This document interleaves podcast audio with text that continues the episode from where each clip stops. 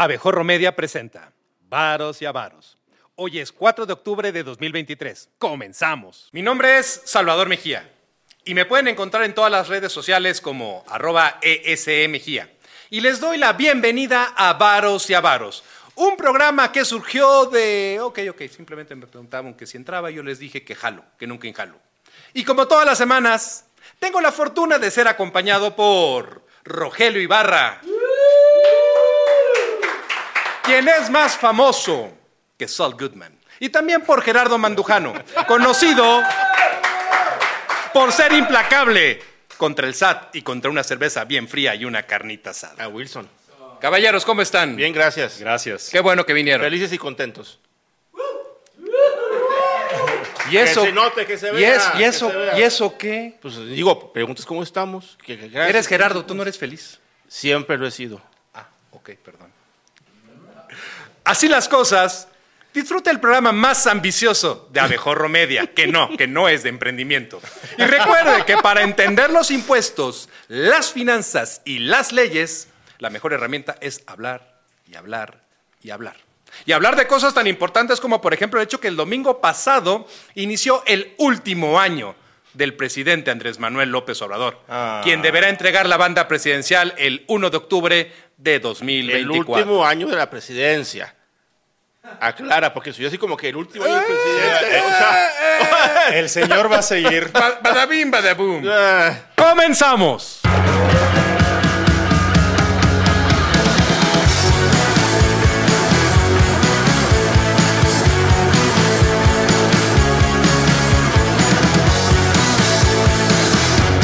En un giro que nadie vio venir, el bloque de Marcelo Ebrard en la Cámara de Diputados, sí, Marcelo tiene un bloque, amenaza con hacer de las suyas en el presupuesto. ¿Su plan? Reasignar fondos en el presupuesto de egresos de 2024 y, tal vez, reasignarle signos vitales a la carrera de Marcelo. Daniel Gutiérrez, un diputado morenista, es quien lidera esta misión imposible junto a más de 40 diputados de diversos partidos, incluyendo el Partido Verde Ecologista de México y el Partido del Trabajo. Todos ellos forman parte de la organización El Camino de México, que suena más bien como el título de una telenovela más que de un partido político. 20 mil, 20 mil millones de pesos es lo que está en juego, más la credibilidad de Marcelo. Pero según el diputado Gutiérrez, esta reasignación es para el bienestar de los mexicanos. En una reunión programada para el próximo miércoles, estos valientes diputados discutirán en qué partidas o rubros van a mover este dinero. Y me pregunto, ¿Marcelo habrá dado su visto bueno o ese es el nivel de desesperación de Marcelo? Rogelio, Gerardo, eh, Rogelio, vas. Gracias. el que sabe primero.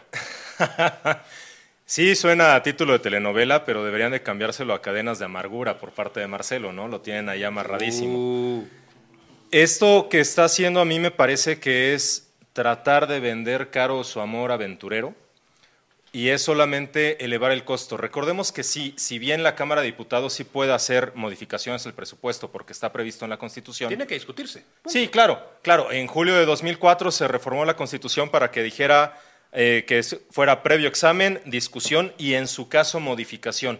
No ha habido un parámetro establecido por la Corte de qué se debe entender por modificación que haga la Cámara de Diputados respecto del presupuesto. Recordemos que por ley, por disposición que está en la Ley Federal de Presupuesto y Responsabilidad Hacendaria, cada cambio que se haga en una partida de egresos debe de ir equilibrada con su partida en gas, en ingresos, sin que se entienda con financiamiento, o bien de dónde se le van a reducir los gastos. Y las modificaciones que vayan a hacer los diputados no pueden llegar al nivel de cambiar toda la estructura programática que se hizo desde el 30 de junio de, de este año. Es ¿Me- decir, ¿Me dejas traducir lo último? Sí, claro. Muchas gracias. Al final del día, ellos no van a redactar nuevamente todo el presupuesto de egresos. No. Se van a meter solamente en algunas cositas. En rubros, en rubros específicos, y, Y lo ya. que van a hacer es decir, le Pero vamos ¿qué a presión quitar- tiene? O sea, a mí, me, a mí me suena que esto no tiene nada que ver con lo que dice este diputado. ¿Gutiérrez? Gutiérrez. No tiene Gutiérrez. nada que ver con el bienestar del pueblo. Tiene que ver con hacer ruido y revivir la triste campaña de, de Marcelo. Sí, justamente ti- tiene que ver con una presión política de darle relevancia a lo que ellos están haciendo y de tratar de mostrar que con un grupo de 40 diputados se puedan hacer Que modificaciones. No está manco. Eh, Exacto. Que le puedo meter, la- le puedo meter mano al presupuesto. No le va a meter- met- le meto mano. No le va a meter mano al presupuesto. Estamos hablando de 20 mil millones de pesos en un presupuesto de casi 7 billones de pesos, de más de 7 billones de pesos. No le va a meter mano. O sea, es, es muy mínimo, es casi Es, ínfimo. es muy mínimo. Sí, es mínimo. Es, es nada, es nada. Como así como tu fe en el amor. No, Gerardo. es más grande. Vas. A ver. Primer punto. Políticamente hablando, se supone que esto debería de ser una estrategia de la gente de Marcelo para lograr posicionarlo en algún punto de conveniencia hacia el futuro. Posicionarlo en cuatro puntos. No, no, no sé yo. en 4T.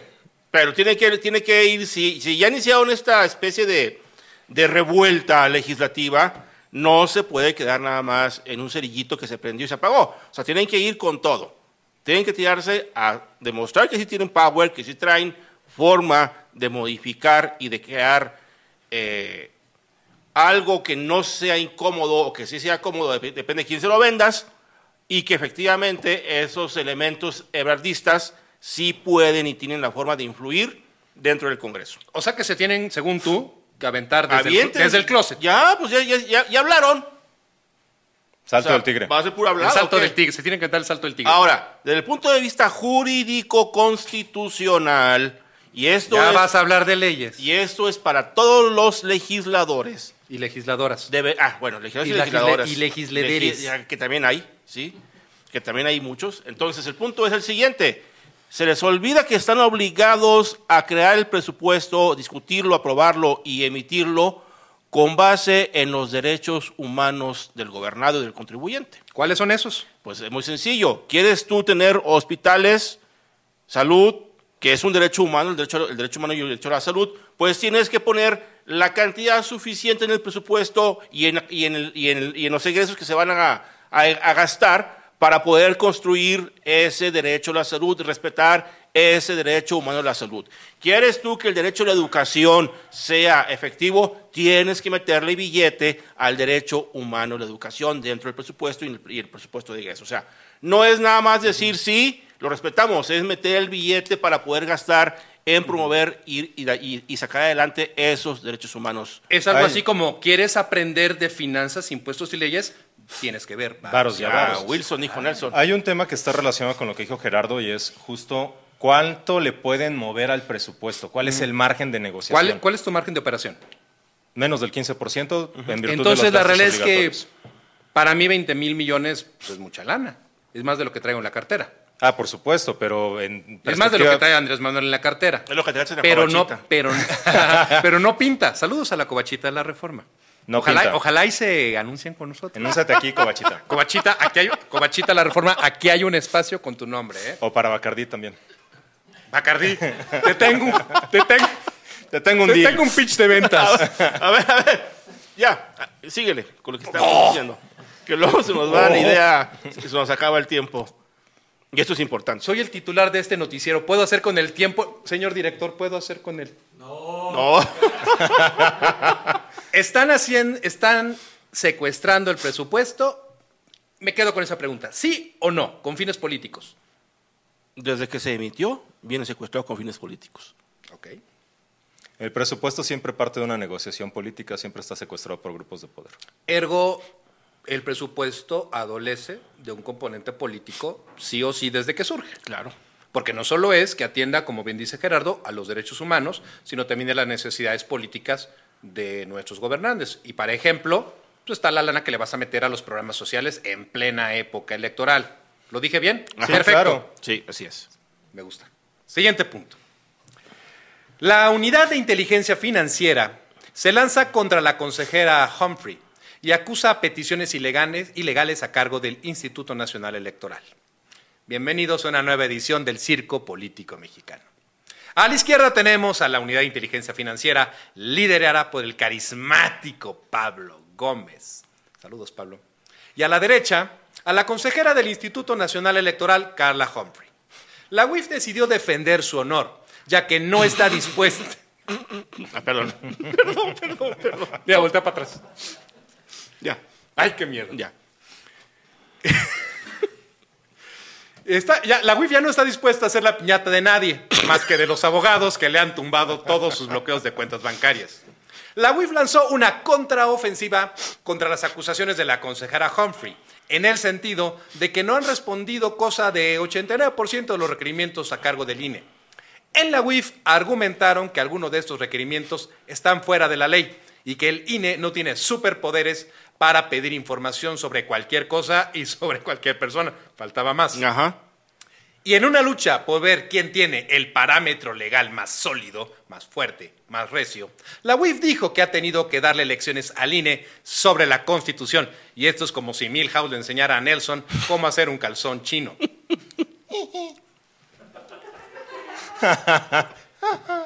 El culebrón, secretos bancarios y poderes inimaginables. Sonaba mejor en mi cabeza. Sí, Dará mucho de qué hablar, ya que la UIF se defiende con uñas y dientes al afirmar que no puede revelar información de cualquier persona, que no esté involucrado, por supuesto, en actividades sospechosas. De lo contrario, estarían pisoteando los derechos de las personas, aunque claro, esto no aplica para la filtración de información fiscal y financiera de la señora X durante la conferencia mañanera. Vas. No, o sea, Pablito, felicidades. Pasó el 2 de octubre, que ha sido lo que te ha permitido vivir del presupuesto. Sí, pero bueno, en fin. Gerardo, ¿cuál es tu RFC? No, hombre. Ahorita se los paso, junto con la CURP, si quieren. El tema es el siguiente. ¿En qué momento es ilegal un requerimiento de información que se hace entre autoridades? ¿Sí? Ahora, Pablo dice que el INE le está pidiendo información que él no puede dar. Y todas las veces que ha salido en la mañanera acusando a diestra y siniestra, sin pruebas contundentes y únicamente con base en documentos que ni siquiera sabemos si existen o no existen, eso no es grave o no es ilegal, así como afirma lo que le está pidiendo el INE. ¿Qué le pidió el INE que el señor se ofendió al grado tal que tuvo que salir a la prensa, a la palestra pública, a decir y acusar públicamente a la consejera de que me está pidiendo que viole los secretos sagrados que tenemos dentro de la UIF? ¿Puedes volver a decir la consejera? La consejera, porque es una consejera, no es, Es cualquier una ciudadana, persona. ciudadana consejera. Así ¿eh? es. no es cualquier no es persona. persona. Es una institución pública. Es una consejera Así. y es, ex- y es esposa de, de Santiago, de tu primo Santiago. Pero eso aquí no tiene nada que ver, creo yo.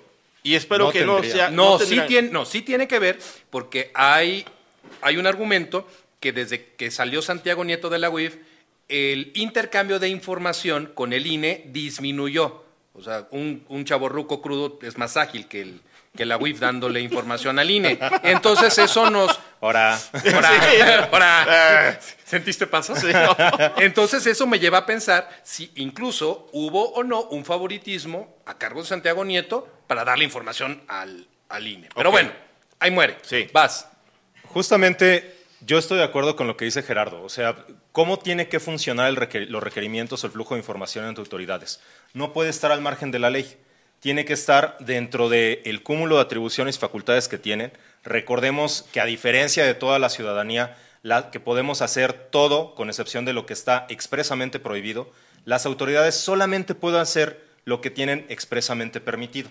Y ese ha sido el argumento de Pablo Gómez para decir lo que sucedía antes no estaba expresamente permitido, no forma parte de lo que esta unidad haga para vigilar o para prevenir e identificar operaciones con recursos de procedencia ilícita y no se refiere a personas que estén inmiscuidas en un proceso electoral, porque si eso fuera, podrían acudir directamente con las instituciones financieras. Lo que queda claro es que ha habido un cambio de perfil en la titularidad de la UIF y de cómo se conduce esta unidad de inteligencia financiera. Tú mencionabas atinadamente a Santiago Nieto.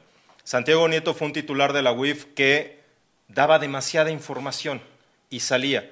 Con el cambio que ha tenido con Pablo Gómez, se ha acotado bastante la información que da la UIF, sin lugar a dudas, eh, con las honrosas ex- excepciones que señala Gerardo de los eh, momentos en los que ha salido en la mañanera, pero no llega a este protagonismo, si se me permite la palabra, que tenía Santiago Nieto como titular de la UIF. Entonces, lo que yo creo que está sucediendo es simplemente no va a ser la UIF el trabajo que desempeñaba antes en su relación con el INE mientras estuvo a cargo de Santiago Nieto. permítanme echarles un torito a la mesa. Si el INE está pidiéndole información a la UIF, me pregunto si no tendrá que ver con los partidos, con las y los candidatos y candidatas que más dinero han movido durante estos procesos y no procesos electorales. ¿Y qué, de qué partidos son los que más lana traen? Morena. Oh. O sea, ahí está, perdóname, pero andar sobrevolando este, en un avión. leyendo poemas. Leyendo poemas. eh, nadie se cree los gastos que, que tuvieron. En- Pero aquí hay algo muy, muy, muy importante.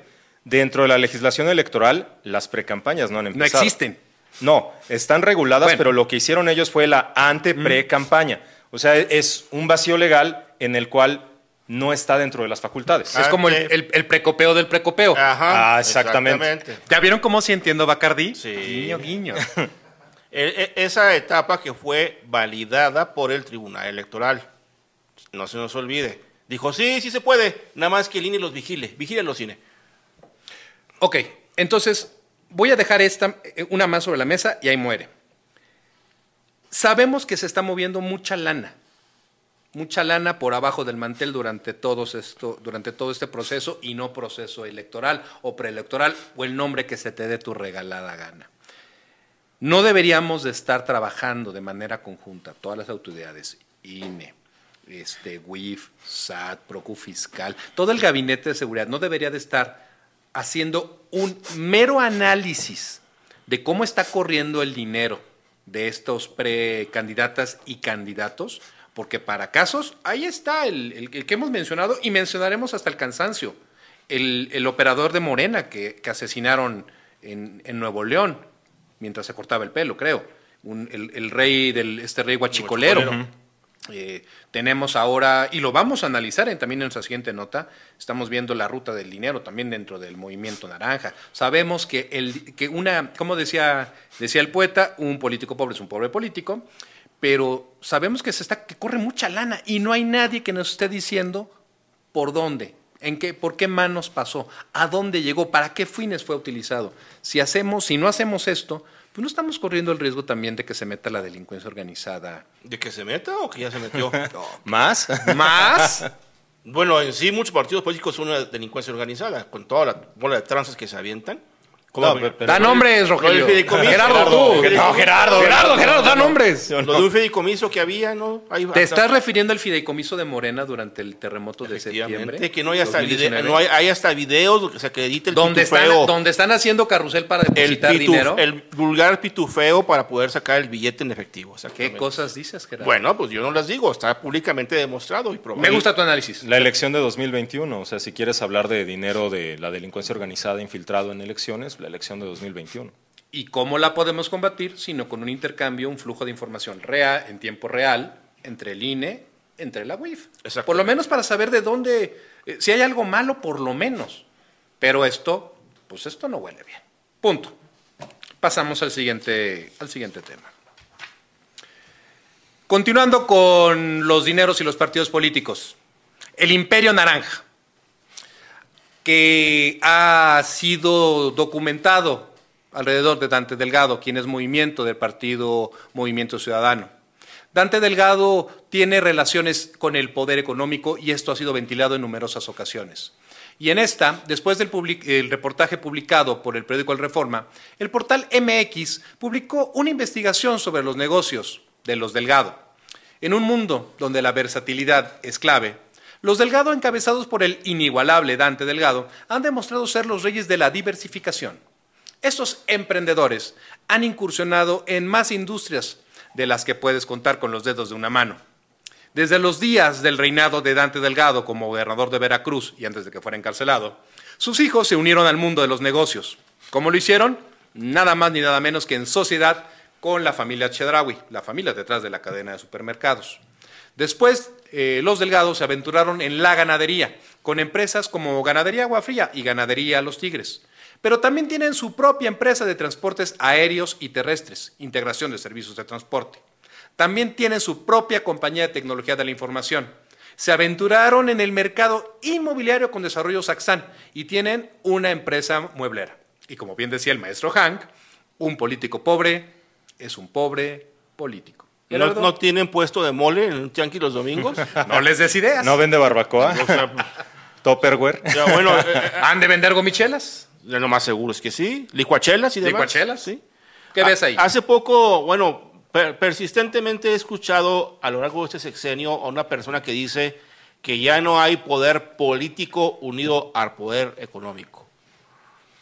Pues yo no sé en dónde, en qué rancho, ¿no? Porque al final de cuentas siempre ha existido ese capitalismo de cuates que se da entre políticos y empresarios. ¿Sí? Realmente eso de hacer cosas buenas que parecen malas, finalmente sale a, colación que sí, que sí eran cosas malas las que estaban haciendo con la apariencia de buenas. Tener un partido político es como tener, tener una empresa familiar. ¿sí? Y no entiendo por qué estamos o por qué decíamos que en, esta sec- en este programa no hablamos de emprendimiento si aquí está una clara- ¿No? Tómala. Así de sencillo. Ok, hay, para ser, em- eh, ser emprendedores hay que ser como Dante. Como Tener- Dante Delgado. Tener iniciativa. Capaz de que va a Shark Tank un día de. Efectivamente. A ver qué les ofrece. Rogelio, ¿Qué tal, tiburones? Buenas tardes. Yo soy Dante Delgado y mi proyecto es aliarme con el poder económico. No me basta tener un partido político y decidir todo a partir de mi persona. me gusta pero paso. Exacto, exactamente. Eso es algo que sí trae mucha, mucha grasa. Ahí lo que tendríamos que ver es justamente, como decía Gerardo, esta alianza entre el poder económico y el poder político que produce el capitalismo de cuates que ha sido duramente criticado porque lo que merma es la real competencia entre los agentes económicos. Lo que está señalando únicamente es una clara muestra de que si tú quieres hacer negocio, no puedes empezar desde abajo construyéndolo, sino te tienes que empezar desde una posición de poder, apalancado en esa posición de poder y aprovechado de esa posición de poder.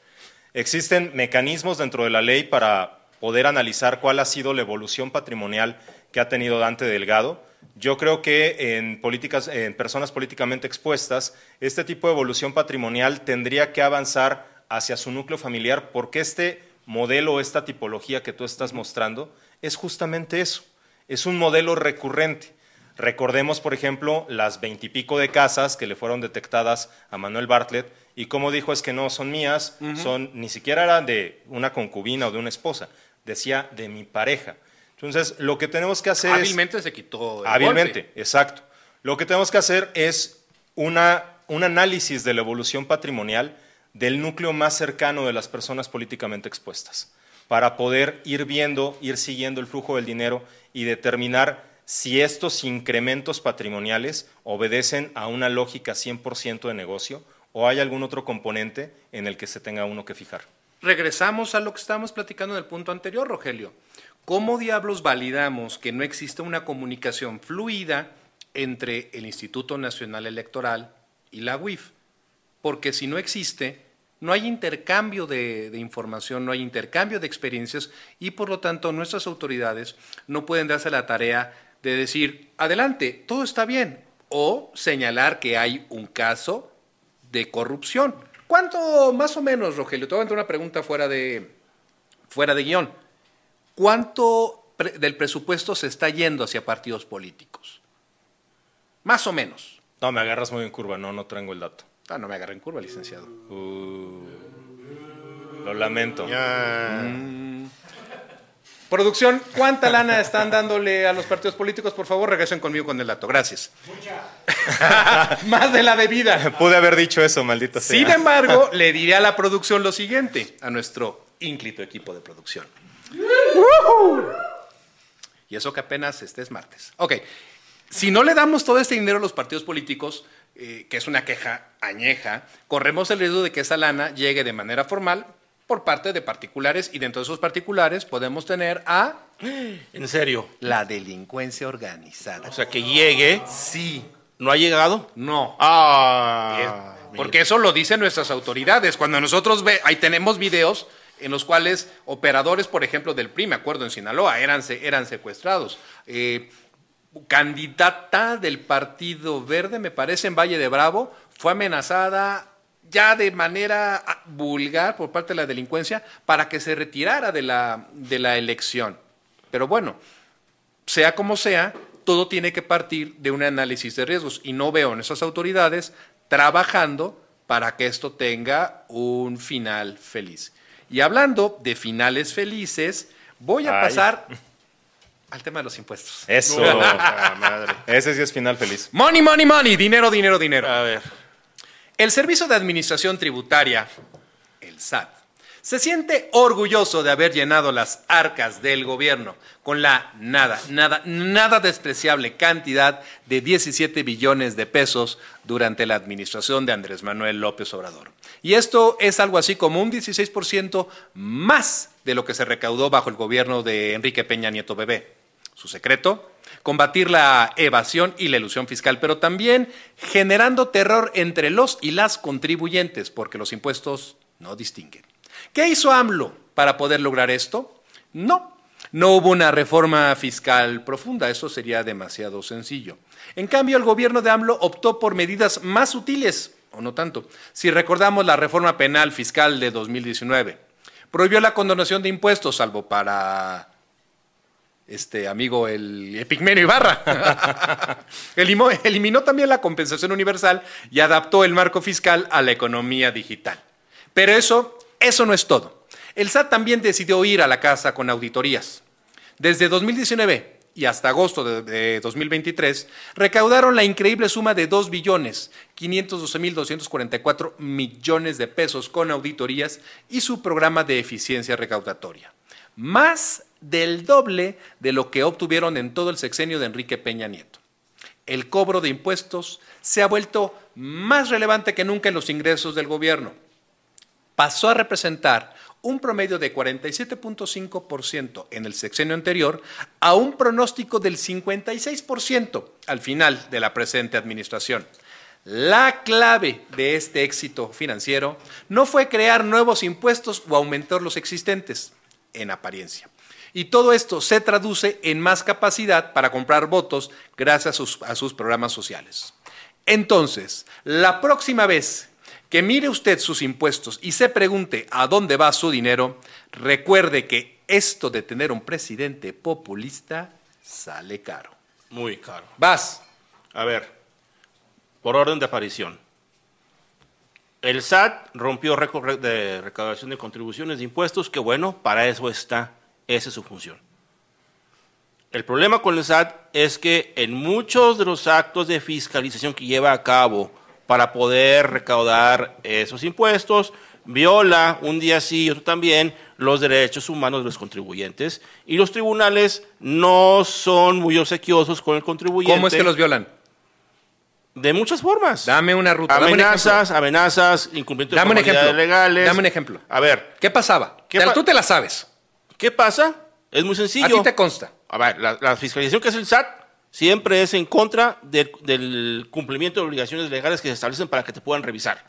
¿Sí? Amenazas, veladas o muy explícitas, ¿sí? Y en el caso de contribuyentes de gran calado, muy sencillo, o pagas o te iniciamos una acción penal.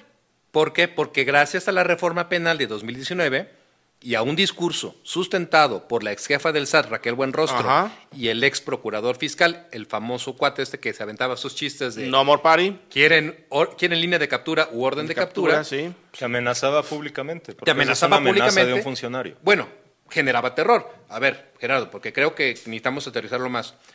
Cuando te mandaba llamar, te mandaban llamar del SAT, ¿podías o no podías entrar con tus abogados o tus contadoras? Te- no, en un principio No podías ni entrar. podías ni entrar. No te dejaban. Y sí o no, diga usted si es cierto como lo es. Te mostraban unas pantallas no tan buenas como las que tenemos aquí en Abejorro Así Media. es. Porque si no hubieran recaudado más. Habían recaudado más. Efectivamente. Y te, mostra- y te mostraban, Gerardo, Así toda tu, es. toda tu gráfica, la- tu vida traducida en impuestos, a en quién le compraste, a quién le vendiste Toda y, tu red. y toda tu red de clientes y proveedores y no te decían todas tus facturas porque yo lo vi, nadie me lo contó, yo estuve ahí como dijera este aquel hombre. Qué hombre. Aquel, ¿Qué? uno de ellos. Uno, sí, exactamente. yo estuve cuál. ahí, yo estuve ahí Gandalf hace 11 millones de años. Ya lo dijo, ya lo admitió, es legal. El Gandalf de los impuestos. El tío Gandalf. Tío Gandalf. ¿Qué te decían? Todo esto es ilegal porque estás comprando facturas a un facturero.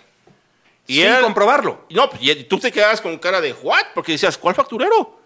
Bueno, a ver, para que la audiencia lo visualice todavía más mejor, diga usted si es cierto, otra vez como lo es. Tú me enseñaste un oficio firmado por un subprocurador fiscal que invitaba a un contribuyente a regularizarse. Así es. Y aquí es cuando uno dice, ¿qué carajos pasó? ¿Qué carajos pasó aquí? Así es. ¿Quién eres tú en Procu Fiscal para, para decirme que debo impuestos? ¿En qué momento me llegó mi, mi notificación a mi buzón tributario? Porque a eso le ha apostado la autoridad, a la digitalización de las auditorías, ¿no? exactamente. Los sistemas automatizados. ¿En qué momento la Procu Fiscal determinó que yo tenía un saldo a pagar, que yo tenía una falta que cubrir? Cuando se dan cuenta que ese tipo... Y eso es un delito. Sí, pero cuando se dan cuenta que ese tipo de actividades ilegales por parte de la autoridad no tienen una sanción en los hay- tribunales... y no hay una denuncia. Efectivamente. Porque, no hay, porque ningún contribuyente va a ser lo suficientemente tonto No, no, no, no.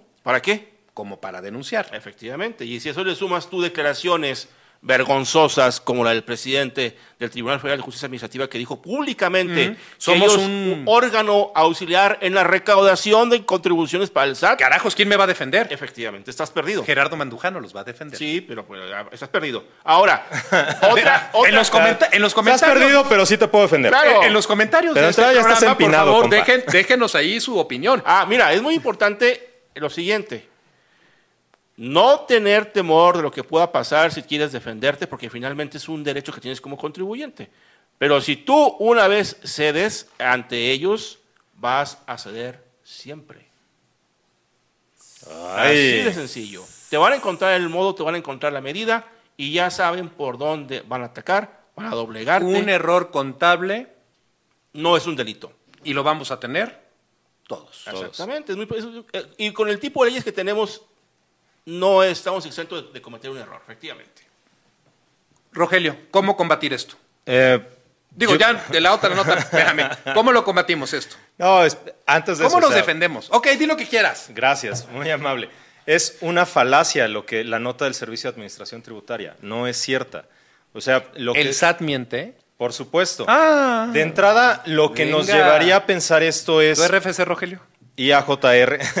lo que nos llevaría a pensar esto es cómo.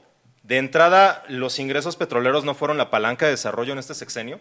O sea, lo que se está presumiendo es que lo que saca adelante al país es la tributación de todos los que salimos a trabajar todos los días. No va a ser Pemex. Y entonces, ¿para qué está diario perdiendo dinero? Y entonces, ¿para qué le condenaron impuestos durante la pandemia? Y entonces, ¿para qué en el proyecto de, de presupuesto para 2024, en la ley de ingresos de la federación, se le está reduciendo el derecho a utilidad compartida?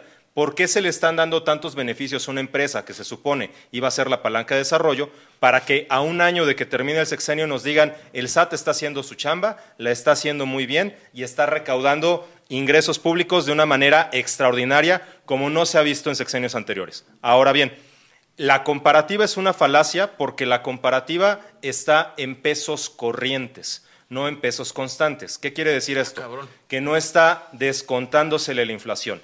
Yo hice el ejercicio en la calculadora del INEGI. De diciembre de 2018 a agosto de 2023, la inflación acumulada ha sido del 25%. Entonces, no estás comparando una cosa con otra cosa igual, estás comparando peras con manzanas. Y por El- último, ¿El imperio de los otros datos? el imperio de los otros datos. Y por último, si fuera tan cierto que la recaudación va bollante y va excelente, entonces los estados, vía recaudación federal participable, vía sistema de coordinación fiscal, tendrían más ingresos. No han tenido más ingresos y tan es así que muchos en la audiencia pueden verlo. Las diferentes entidades federativas han incrementado los impuestos estatales, han incluso creado impuestos nuevos y lo han hecho para poder cubrir el faltante de los recursos federales que no les están llegando porque no se ha incrementado. ¿Qué es lo que se ha incrementado? La recaudación secundaria. Y me voy a explicar. La recaudación... Pero en menos de 30 segundos. Claro, la recaudación primaria es la que deriva del mero ciclo económico, de lo que van haciendo empresas y contribuyentes por igual, y de ahí deriva eso. La recaudación secundaria es tocar a la puerta y estar cobrando. La recaudación secundaria es una bala de una sola ocasión. Qué bueno que pusieron al corriente a todos los que tenían adeudos fiscales, bueno. pero qué malo que la, misma economía del país no está generando los recursos suficientes para que estén más, esté entrando más dinero público por ese rubro. Ok, pues qué lástima darnos cuenta de que al final del día todo es speech político y que está siendo utilizado con fines, el- nuestros impuestos están siendo utilizados con fines políticos. En fin. Y con esa triste noticia, con ese triste finding, yo les digo que hemos llegado al final de otro, con tristeza, con tristeza os digo que hemos llegado a otro final, a otro final, al final de otro episodio de. Varos y Avaros, la joya de la corona de Abejorro Media. Agradeciéndole todas las críticas y piropos que han tenido a bien dejarnos en los comentarios mentadas. de nuestras transmisiones. Mentadas. Inventadas de madre. Gerardo, Rogelio, gracias por ac- acompañarme nuevamente. Gracias, Salvador. Eh, eh, ¿Cuáles son sus arrobitas? Antes de que termines, ¿no había un aviso parroquial que dar? El, ciertamente, muchas gracias. El próximo noticiero, nuestro próximo capítulo, vamos a estar hablando de puros temas fiscales, de defraudación fiscal, de auditorías, pero sobre todo de cómo defendernos y nos va a acompañar un querido amigo de nosotros. eh, lo pueden encontrar en TikTok, es un tiktokero de culto, el jefe Elliot.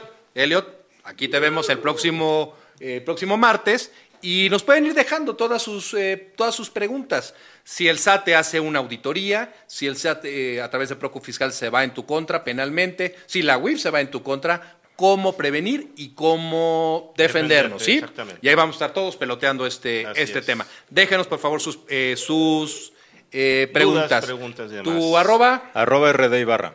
GMB Lawyer. Mi nombre, mi nombre es Salvador Mejía y me pueden encontrar en todas las redes sociales como arroba ESE Mejía. Ojalá decidan sintonizarnos nuevamente la próxima semana, a la misma hora y por el mismo canal. Y recuerden, si alguien les dice que el dinero no puede comprar la felicidad, respóndale que te permite comprar regalos increíbles y todos sabemos que el ser un sugar daddy es bastante gratificante. o al menos eso me han dicho. Hasta la próxima.